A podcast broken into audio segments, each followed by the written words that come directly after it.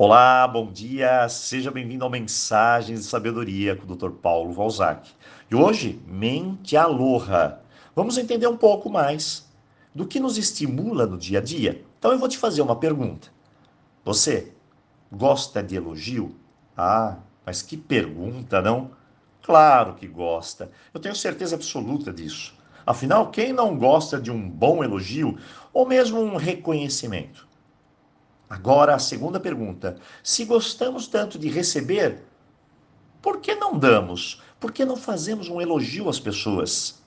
Lembre-se, mente aloha. O importante é começar e assim pôr em prática a energia do dar e do receber. Esse é o fluxo da vida. Se eu elogio, eu consigo ver o melhor do espírito do outro.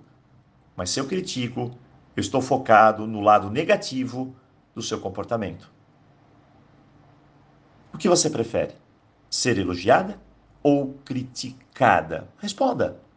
Se tudo na vida é dando que se recebe, se a vida é um eco, se entramos em sintonia com cada pedaço do universo, por que não dar o melhor e assim abrir as portas para receber o melhor? Para que eu vou criticar alguém? Qual o sentido disso? Principalmente se tenho tantas dificuldades de expressar os meus sentimentos com as palavras certas. Então hoje, mente aloha, elogiar. Esse é o fundamento para a energia melhorar ao seu redor. Mas nós podemos ir além. Você já olhou dentro dos olhos de uma pessoa e já disse para ela o quanto ela é importante para você? Engraçado, não? Para algumas pessoas, elogiar é um parto. Reconhecer o melhor no outro é uma dificuldade. Mas pedir para o universo que, ela se, que o universo seja bom comigo é algo simples. Estranho, não? Por que travamos tanto, então? Por que temos dificuldade em dar o um elogio, dizer um te amo, ou mesmo dizer que a pessoa é tão importante para nós? Esses são pequenos estímulos fundamentais para a união, para a paz, para o amor. Você quer guerra? Critique. Isso mesmo, aponte. Mas se você quer paz, encontre o melhor da pessoa e elogie. Olhe para ela com outros olhos e diga para ela o quanto ela é importante para você. Eu vou te contar um caso que aconteceu comigo há muitos anos. Lúcia, em 18 anos, nunca disse um eu te amo para o seu filho.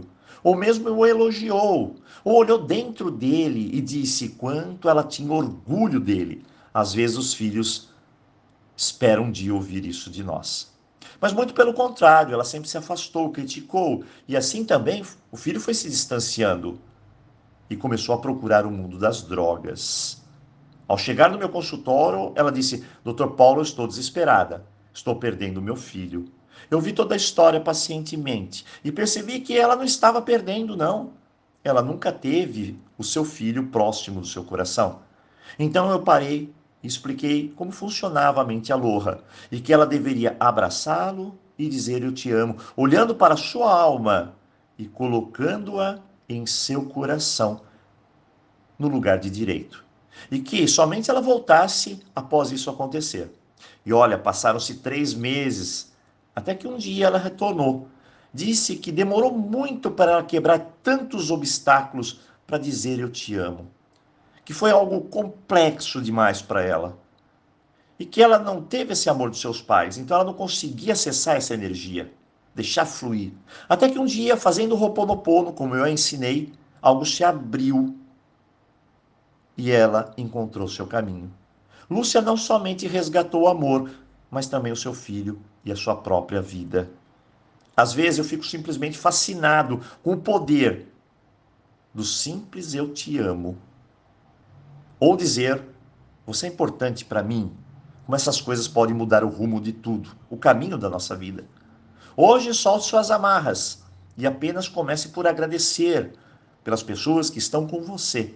E aos poucos desenvolva o amor a tal ponto que você possa chegar para a pessoa e dizer: Você é muito importante em minha vida. Você quer começar hoje? Mande um bilhetinho para a pessoa escreva um WhatsApp, um e-mail, apenas abra o seu coração e coloque lá: você é uma das pessoas mais importantes da minha vida. Pense nisso. Eu desejo a você um ótimo dia e nos encontramos aqui na sexta-feira. Aloha!